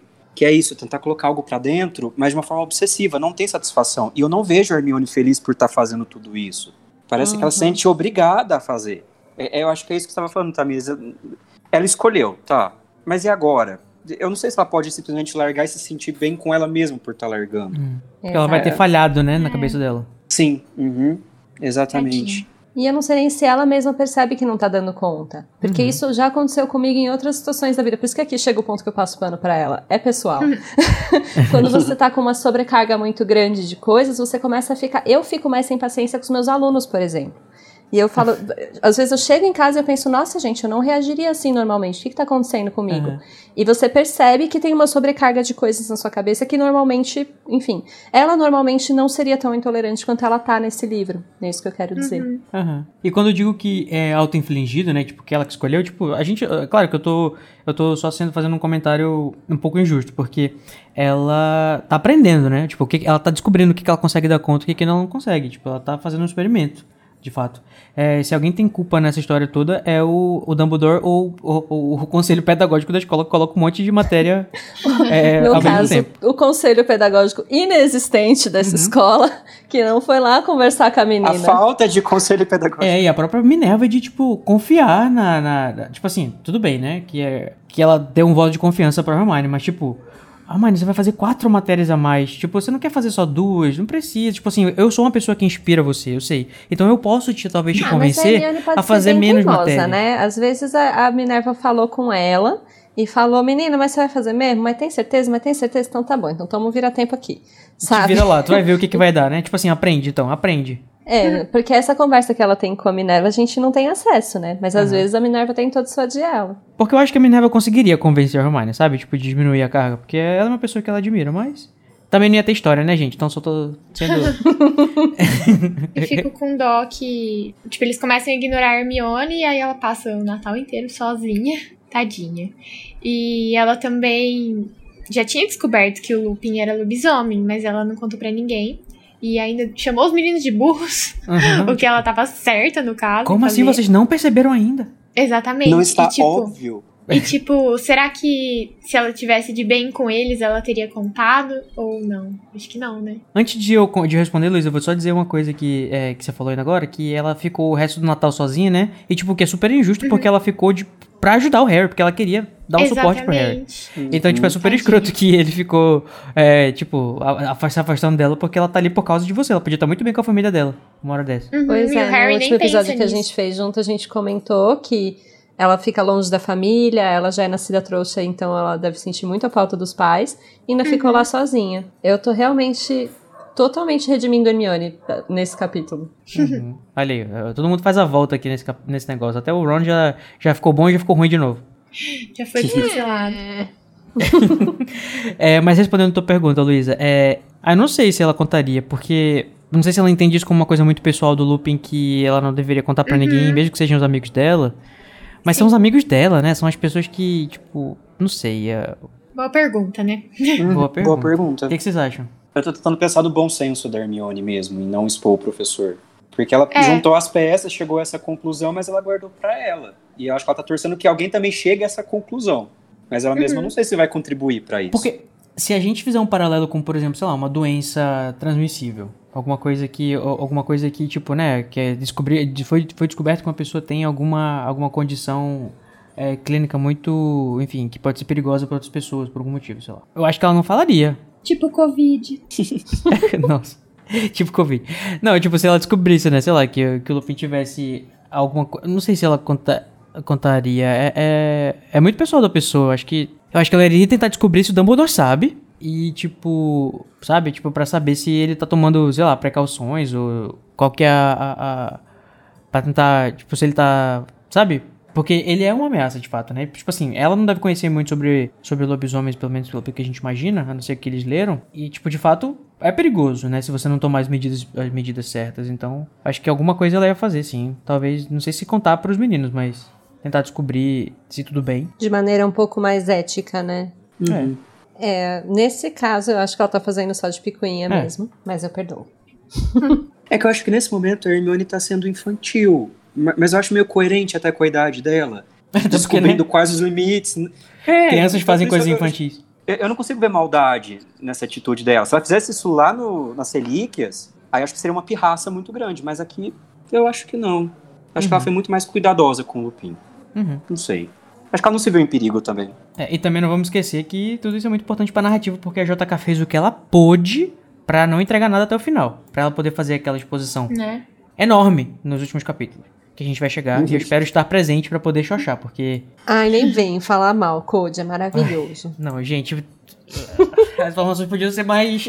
podiam ser me- menos, mais distribuídas. Essa, por exemplo, aqui eu acho que não faria mal. O, o, o- não sei, mas bem que ia arruinar no final, né? A grande, a grande revelação. Mó legal. A Hermione só vai é, receber, né, a absolvição de Harry e Ron, olha só, quando a Minerva finalmente resolver entregar a vassoura para o Harry.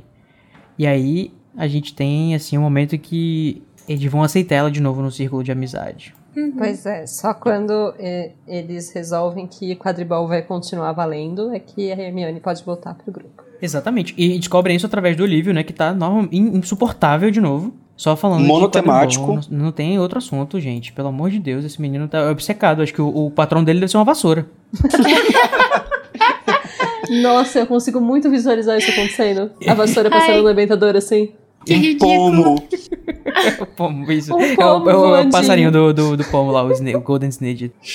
e eu achei legal que, tipo, tanto ele quanto o Harry estavam certos, absolutamente tinham certeza que não tinha nada de errado com a vassoura. Sendo que eles não fizeram nada, né, pra ter essa, essa, essa constatação. Sim, não. Imagina, a vassoura caiu do céu e imagina que vai ter algo de errado com ela.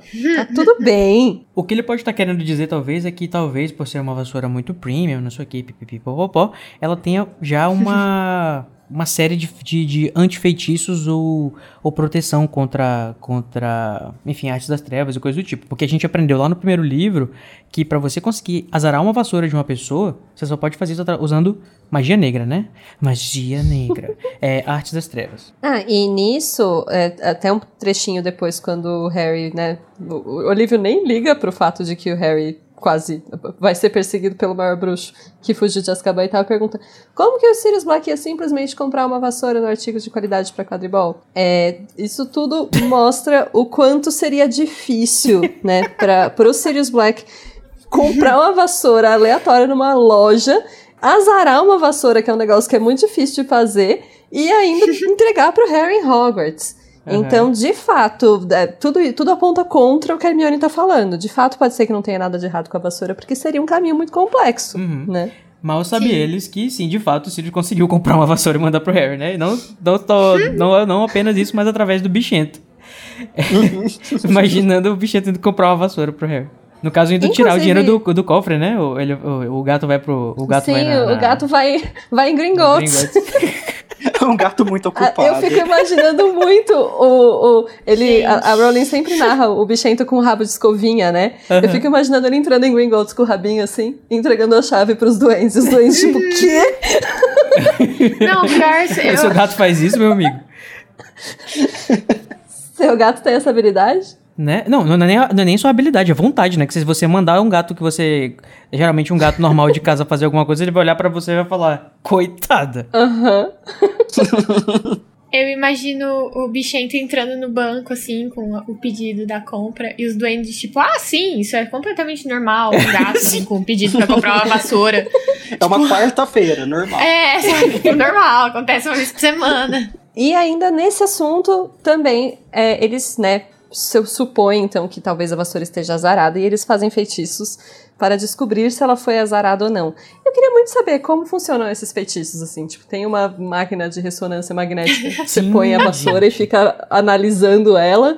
É, é, Como que funciona? Por que, que demora tanto? De Sim, que deve ser muito alimentam? interessante, né? Contem pra mim, gente. Eu, eu, eu lembro acham? que quando o, o, o- um dos motivos de que eu acho que o Harry ou o, Oliver ficam muito putos com a Hermione por ela ter caguetado, porque, tipo, a vassoura ia passar por uma- várias inspeções e receber vários feitiços que podiam, de repente, comprometer o funcionamento e o voo e a. Tudo aquela maravilhosidade que ela é, né? E eu fico imaginando como é que deve ser essa. essa esse processo, né? Você fala, é, acho que em inglês ele fala é, break it apart, que é tipo, é que é, Nossa. é que a, ele até traduziu pra desmontar, tipo, vão desmontar a vassoura. É, desmontar. Mas vem um Uhum. perito fazer isso? São os professores mesmo? Eu não entendi. Acho que é o Flitwick, não é? É, dá a entender de que é o Flitwick e que é a Minerva. Ou pode ser até o Filch, né? Porque mandam o Filch fazer tudo em Hogwarts. Eles, os professores pegam, levam pra sala dos professores e todos dando uma voltinha na, na Firebolt. Funciona. Ah, Pra mas ver se, né? certeza. Pra ver se não vai te derrubar. Só pra ver como que é o ventinho. Jogar um revele seus segredos nela. ah, é, revele os seus segredos. É muito bom esse feitiço do, do Snape. Outra coisa que eu fico pensando dessa, das vassouras, que é meio que cozice, tipo, existirem vassouras mais rápidas que as outras. E Isso é muito cita- injusto. Sim, citando a nossa amiga Lari, Larissa Perfeita, que deu, deu uma frase, tipo, perfeita pra descrever Perfeita, esse- sim. essa injustiça que foi. É tipo num jogo de futebol, ter uns jogadores com chuteira, outros com salto alto e outros com propulsor. Gente, né? eu ri muito com essa frase.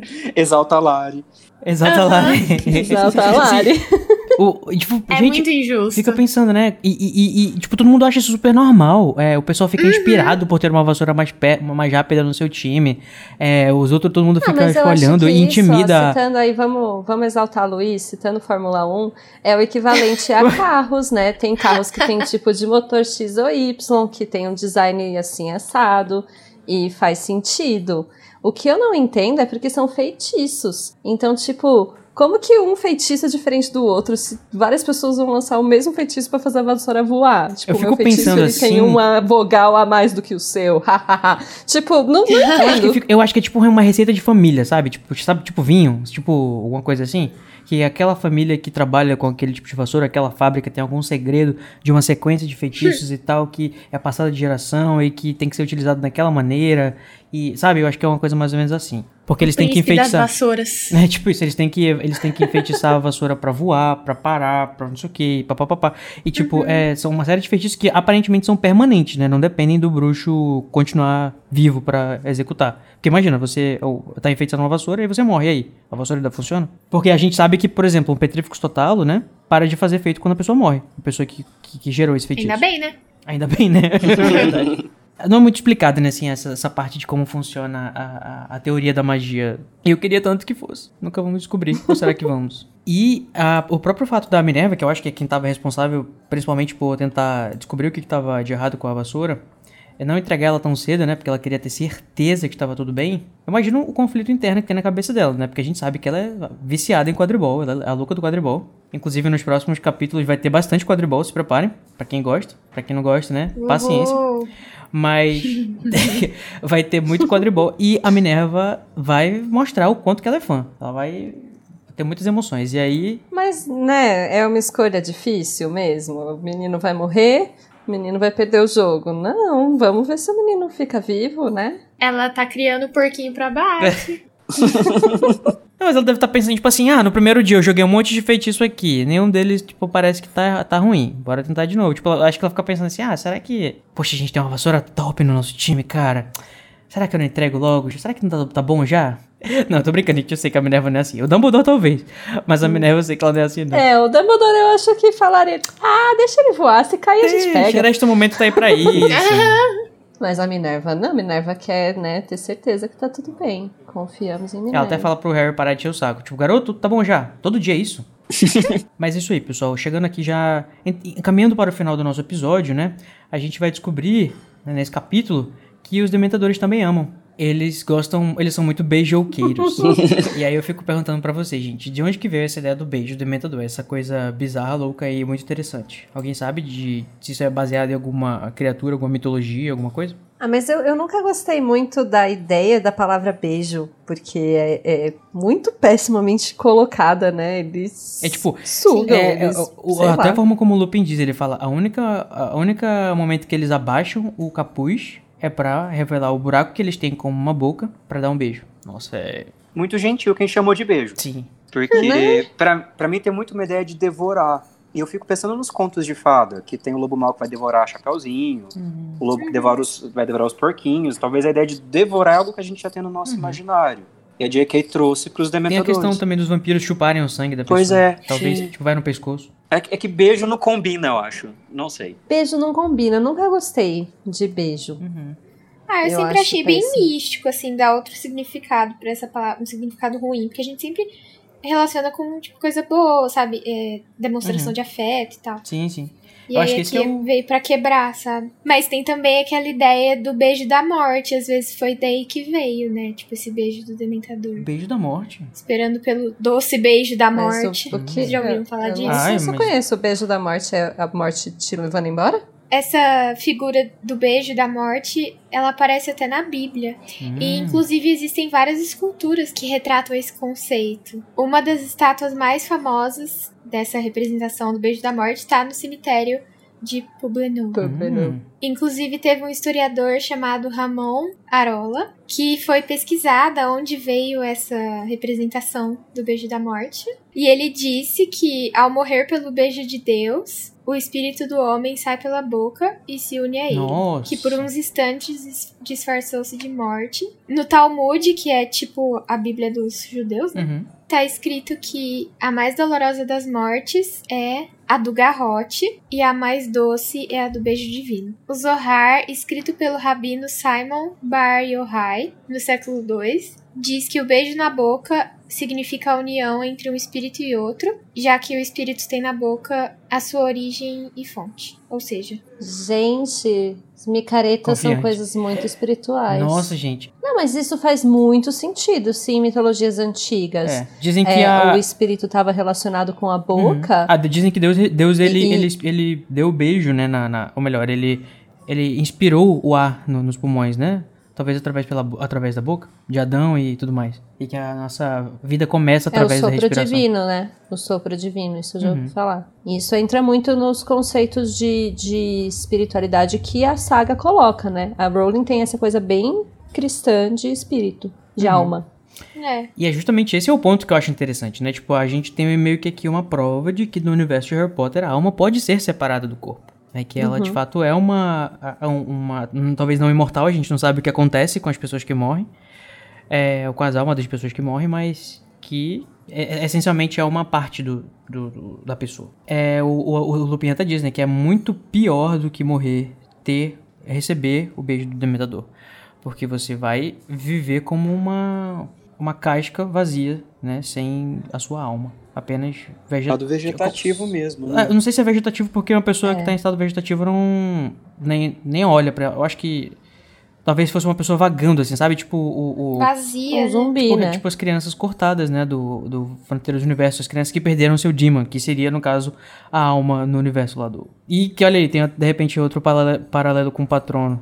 Se a gente for dizer que o patrono tem alguma coisa a ver com os Demons. Enfim, é. Muito interessante. Muito interessante, né? É, é bizarro, muito tenebroso, mas é muito interessante. E do jeito que o Harry tá. Assim, ele tá ainda muito baqueado com a informação que ele recebeu de que o Sirius era amigo do pai e traiu, né? Então ele tá tão, tão, tão puto com isso que ele deseja pro Sirius o beijo do Dementador. Ele fala que ele merece. Tipo, ele tá dizendo, né, de fato, que ele merece, que é uma questão de merecimento e de que ele merece ser punido com, com essa que seria a pior punição de todas, uma vez que a gente sabe que é, o Sirius não é afetado pelos Dementadores, né? Pelo menos o, o, o, o Fudge fala lá na, nas Três Vassouras. Eu acho um pouco engraçado porque, tipo, quando a, a Minerva devolve a, a vassoura pra ele, ela fala: Você tem um ótimo amigo com Harry Potter. E, tipo, dois segundos atrás, o Harry tava desejando a morte desse Sim. amigo. Tipo, que a alma dele fosse Mal ele sabia. Olha aí. É, mal ele sabia. Ai, eu amo. Uhum. Mas assim, de novo, eu, eu não sei se eu já falei disso, mas eu acho muito complicado a gente falar sobre a dimensão disso quando a gente tá falando de crianças de 13 anos. É. Eu acho que ele com 13 anos não entende. E por isso que as crianças, inclusive, são tão punitivistas, né? Uhum. Até uma certa idade é, é muito complicado de ter a dimensão do que, que você tá desejando pro outro. E aí, não, ele merece sim, mas merece mesmo, menino? Pensa bem. E até alguém faz, fazer ele parar pra pensar se merece ou não, é, ele não pensa muito, né? E o Lupin até faz ele pensar, ele fala, merece mesmo, Harry? Tipo, ele tá querendo meio que despertar essa... Porque o Lupin tem uma, uma assim, ele tem alguma conexão com o Sirius, né? Eu não sei se o, se o Lupin iria querer isso. Mesmo talvez se ele soubesse que o Si- Sirius era culpado, seja qual for pelo motivo que ele fez. Porque a gente vai descobrir também, mais lá pra frente, que o próprio Pettigrew também tinha, vamos dizer assim, é, é, o que ele fez foi absolutamente detestável e péssimo, mas ele estava sendo intimidado. E nesse caso, o, se o, o Sirius pegasse o, o beijo do Dementador, ele estaria sendo de uma forma é, injusta. Então, o que, que a gente ensina pra, pra uma criança que tá lendo, né? Que tipo, até o que é pra amarrar com o que a Luísa falou. É, o Harry tava desejando que uma pessoa inocente recebesse o beijo do Dementador. Né? Onde é que a gente vai com essa, com essa mentalidade, né? Eu acho que a Rowling tá querendo passar pra gente. Que, onde é que a gente tá indo com essa mentalidade de punir a pessoa que a gente nem sabe se é culpada ou qualquer coisa assim? Exatamente. É, e eu fico pensando que a morte, por mais que seja uma punição irreversível e terrível, é algo natural, nós vamos morrer, mas perder a alma desse modo é um castigo muito grande. Uhum. Eu, eu fico- pensando no ódio Exatamente. que, o- que o Harry tem. Então, e, de novo, eu acho coerente para a idade que ele tem. Eu acho que é um funcionamento muito comum para alguém de 13 anos. Inclusive, nesse próprio livro, ele acho. tem uma evolução. Quando a gente for chegando nos últimos capítulos, a gente vai ver, né, o, o que que isso, no que que isso, esse ódio ou essa, enfim, essa convicção dele sobre punição vai, vai, vai, vai virar. é, essa reflexão sobre o punitivismo que o Lupin traz pra ele vai moldar muito. E depois, né, a conclusão de toda a história e ele se afeiçoar ao Sirius de alguma forma, vai mudar muito e moldar muito do caráter dele. E Sim. falando sobre essas coisas super pesadas e difíceis, a gente vai agora pro nosso momento Avada Kedavra. Que é o momento em que a gente fala as coisas... Agora é o momento que a gente joga a risada da Luísa. a risada maldosa. Joga o áudio da Luísa. é. o áudio da, da risada fria e aguda da Luísa. Exatamente. Que vergonha alheia. E pra você, né, que não sabe, o Vada Kedavra é o nosso momento de falar a parte ruim do capítulo ou a parte que nos deixou com raiva, seja pela narrativa ou por alguma atitude. E eu vou começar justamente por ela, né, que tem uma risada fria e aguda. Luísa, qual que é o seu Vada Kedavra? Olha, Lupin, eu te amo, mas assim, não dá. O que, que custava se dizer que o patrono assume a forma de um animal, sabe? Gostava de dizer um monte de coisa, né, gente? Ah, que ódio. Mais uma vez os adultos escondendo informação do Harry, que, tipo, não precisava esconder. Vai que o patrono dele é que nem o do Olívio, que é uma da vassoura. Sabe? As- É bom não decepcionar Ô, o menino. gente, mas não é os adultos escondendo do Harry, é a JK escondendo da gente. É. É sim. por isso. Mas isso entra em coitado do Harry, que nunca sabe de nada. Eu tenho dó dele. Enfim, a JK tava realmente querendo guardar as coisas pro final, hein? Depois eu, depois eu vou. Não sei nem se eu tô escalado pros últimos capítulos, né? Eu espero que eu não esteja, porque eu vou hatear. Fala de Avada Kedavra e já tô aqui com a minha raiva na garganta. E você, Tami, qual que é o seu momento Avada Kedavra? Ah, acho que não tem como não mencionar, né? Perebas morreu, só que De não. novo. Fake news. De novo, né? Ele adora usar esse recurso de fake Uhum. news. E eu acho que quem usa fake news tá roubando. O Perebas é aquele, aquela diva pop que só tem um cinco, só tem um hit. Diva pop não, é aquela, aquele cantor que só tem um. One Hit é, Wonder. hit wonder. É o que ele faz. Enfim, meu, meu avada vai para morte fake news de Perebas. E pra você, Marcel, qual que é o momento do capítulo que você achou mais péssimo? Então, meu avada vai pra Sibila, que apareceu por quatro linhas. E toda vez ela me faz pensar, pra que falar isso pro menino? Qual que é a função? Onde ela quer chegar com essas informações que ela joga? É, é, eu, o eu pano não consigo concordar. Eu acho muito inadequado pra uma professora ficar provocando um terror desse no menino. Ainda bem que eu acho que ele nem liga Né, mais gente? depois de um ponto. Nossa, que absurdo. Né? Mereci... aqui, Eu já ia dizer, merecido esse avada que dá. A pessoa acabou de falar sobre punitivismo, né? ai, ai. Mas só pra, né, mais uma vez reiterar, gente, nós não somos a favor do, da execução, tá, gente? Por favor, Não, pode só demitir ela, não precisa matar. Sabe? né? Coitado, não dó dela Tadinha. também. Né? Dê uma advertência, conversa pelo menos antes, né? Um- Não é assim, um treinamento. A gente não... Tipo assim, coisas que você não pode dizer para os seus alunos. Aí coloca assim um, um quadro, né? Você vai morrer. É... Prever E convido- a morte, prever E convido o Hagrid pra aula também, só por garantia. Nossa, eu queria muito fazer essa oficina com os professores de Hogwarts. Oficina. Dumbledore me convida. Gente, sabe quem faz isso? Um coordenador pedagógico. Olha só. Bora também fazer uma. Bora, bora lá também fazer uma, uma intervenção. Gente, intervenção, pelo amor de Deus. Hogwarts precisa de pedagogia. Ai, ai. E você, Cody? Qual é o seu momento Ah, é verdade. É, pra mim, eu vou concordar com a Luísa. Eu acho meio estranho o, o Lupin fazendo a Mysterioso em tudo, tudo escondendo, tudo no sigilo, não posso contar nada pra ninguém. Ai, só pra isso ser arrastado até o Sim. clímax. É, mas eu também não gosto nem um pouco do Ron e o Harry fazendo a, a, a linha da. Enfim, da. Da egípcia com a, com a Hermione, né? Eu acho que eles estão passaram um pouquinho do limite aqui por causa de quadribol e ela preocupada com a vida deles. Uhum. Mais crianças, né? E agora chegou o momento do nosso Expecto Patronum!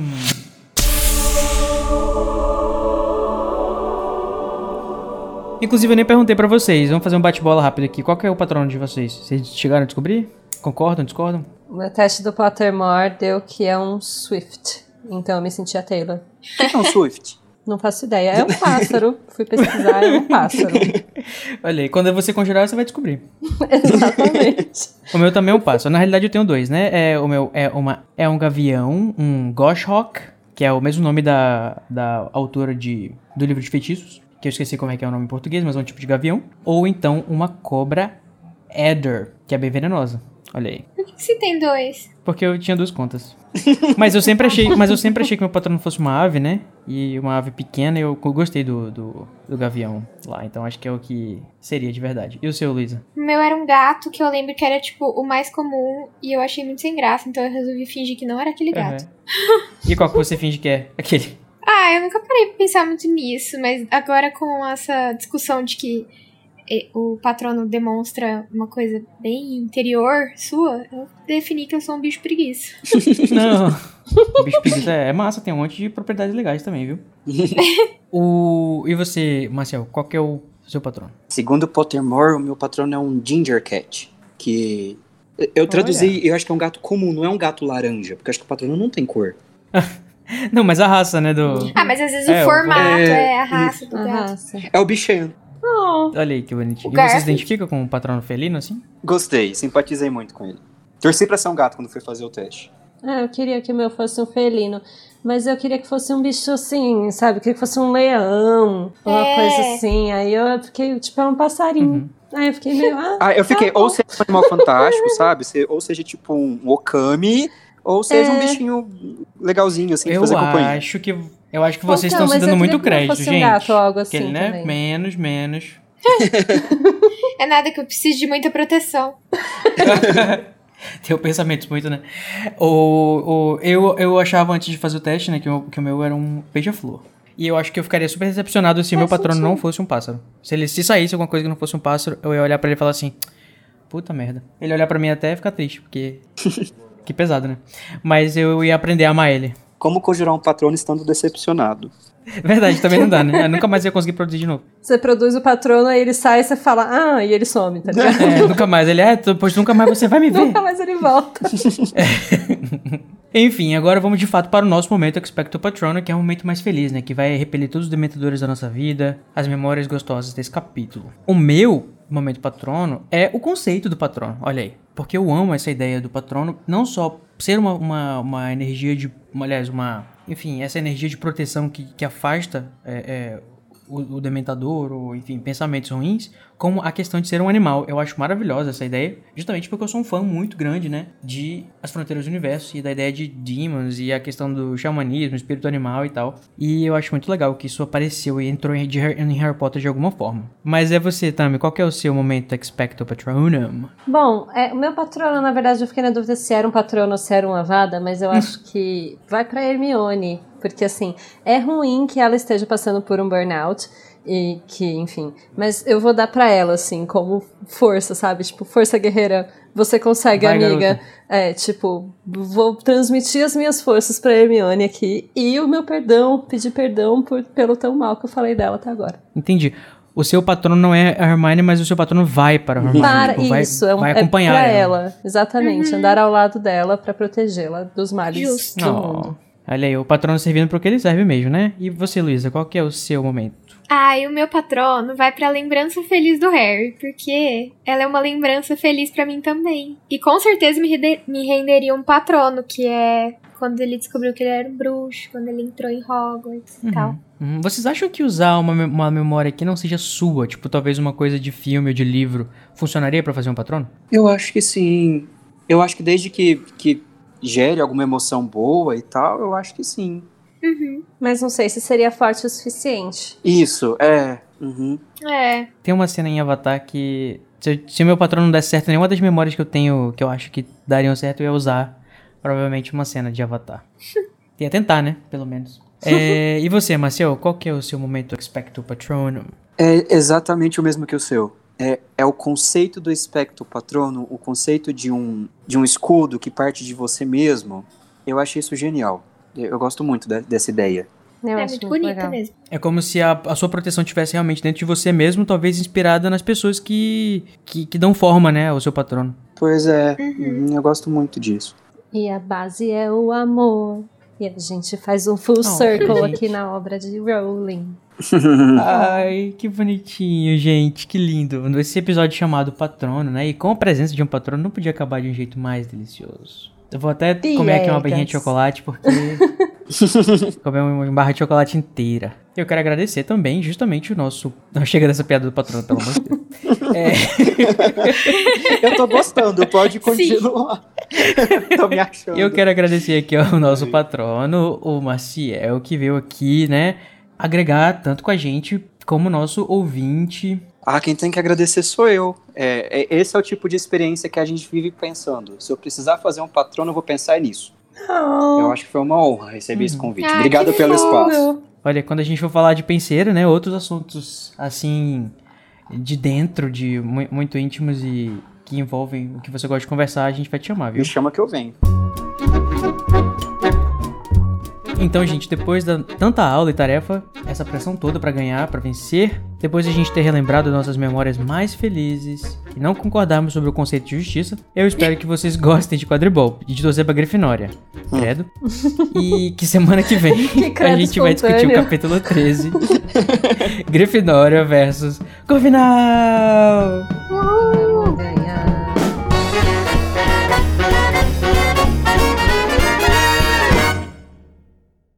Pra, pra dizer qualquer coisa, eu já ouvi falar sobre uma posição sexual chamada beijo do dementador, mas eu não sei se é legal falar aqui Oi? nesse momento. né, eu acho melhor deixar quieto.